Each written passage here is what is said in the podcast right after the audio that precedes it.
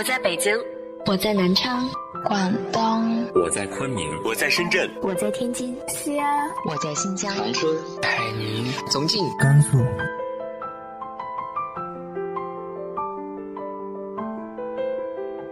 这里是 FM 幺八零八四，昨天的你的现在的未来，我是主播背着吉他的蝙蝠女侠。无论你在哪儿，这里都有我的温暖等你。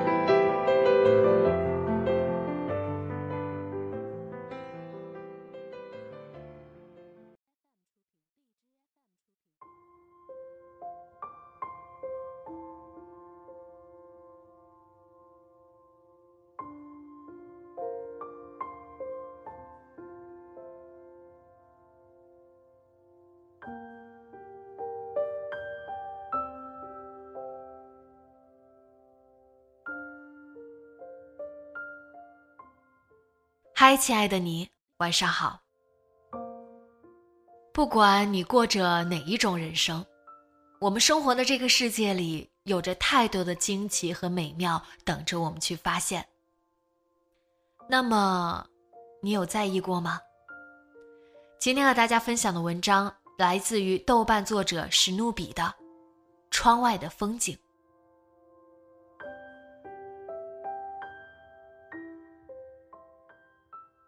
用手机、电脑多了，难免感觉眼睛疲劳，我就强迫自己起来走一走，看看八楼窗外的风景。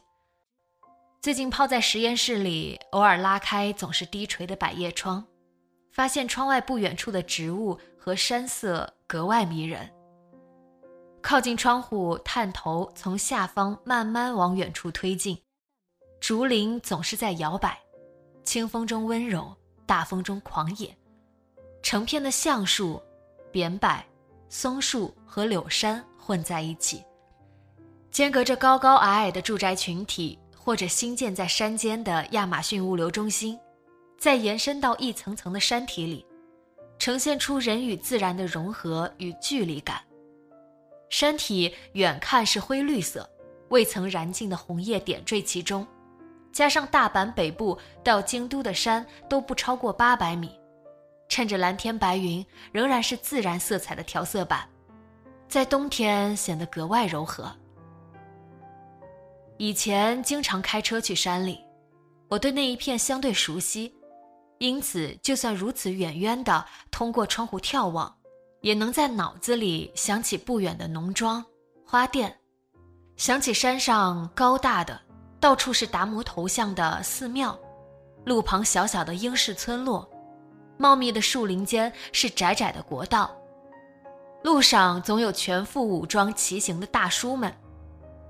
他们躬身骑累了，在高大的榉树下歇脚，喝着小货车里买来的咖啡，抬头找寻树丛里午睡的猫头鹰。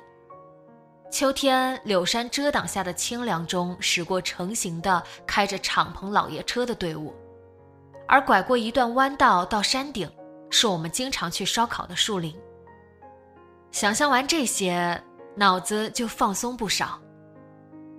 那天看苏枕书发在某个公众号上的文章，说到一个仔细观察街道两旁植物的出租车司机，他说：“如果不多看看植物，生活就更艰难了。”深有同感。不管世间如何作乱。植物和季节总是如约而至并交替，不管是草芥或者参天。知道花会开，知道叶子会落，至少能让人安心一些。这也是自然能给予我们最大的安慰。说起自然和科学，我身后的实验仪器也在勤勤恳恳的工作。这些年误打误撞在实验室，倒是由衷的喜欢上了这类工作。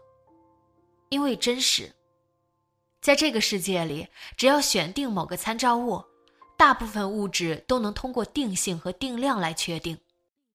很多材料在肉眼里看不出分别的，然而它溶解在试剂里，在气体或液体光谱色柱里流淌一遍，就能知道有什么成分，其中的分子有了什么变化，有多少个，重量是多少，童叟无欺。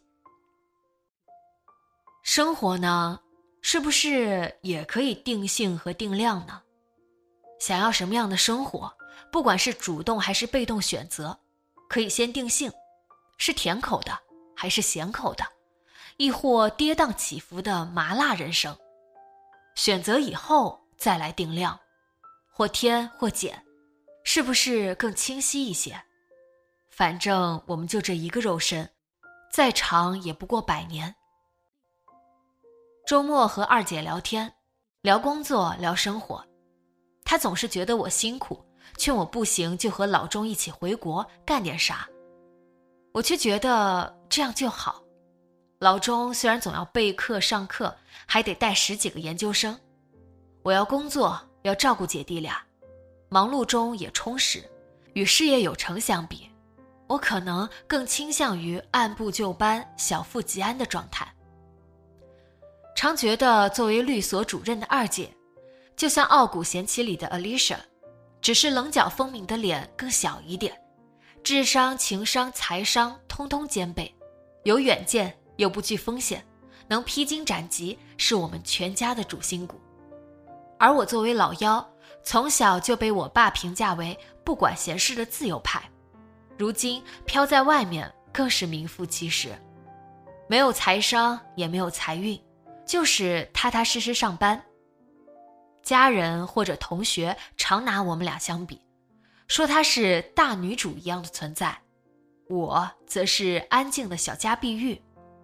这可能就是我们之间的定性的不同吧。而生活中的定量呢，最好是经常增加的定量。除了窗外的风景和植物自然，就是日常的乐趣和小确幸了。周六和全全去附近的杂货店挑选他们在美术班交换用的圣诞礼物。全全挑完自己的，还给我选了一个，是草莓牛奶味的空气芳香剂，买回来放在书房，闻着淡淡的甜甜的味道，看书学习效果都不错。周日照例和老钟去超市采买食物，珍珠和同学看电影去了，全哥在家打游戏。这不到一小时的时间，正好是我们独处的时间。我挑蔬菜，老钟挑肉类和鱼类，找寻姐弟俩最近着迷的草莓牛奶，全全特意嘱咐的冰淇淋，老钟不会忘记珍珠爱吃的零食，顺便给自己挑一盒提拉米苏。结账前也不忘去拿两排大鸡蛋。我在门口的水果摊看了又看。挑选了一盒光泽最好看的红苹果，献宝似的拿给老钟看，他点头肯定，并发现我们刚开始看的每盒里装的是九个苹果，而我选的这盒苹果个头小点儿，但是却有十一个，而且抓起来闻一闻，真香啊！回家后我在家收拾，老钟把靠近马路旁篱笆上枯掉的长春花换下。种上新买的三色堇，照例是黄色的，有黑色的花纹，是每年冬天院子里的笑脸。那天买到了马面鱼，吃了火锅，超级好吃。今天中午的便当之外，我还揣了一个红苹果，吃完饭把苹果削了皮切块，好甜。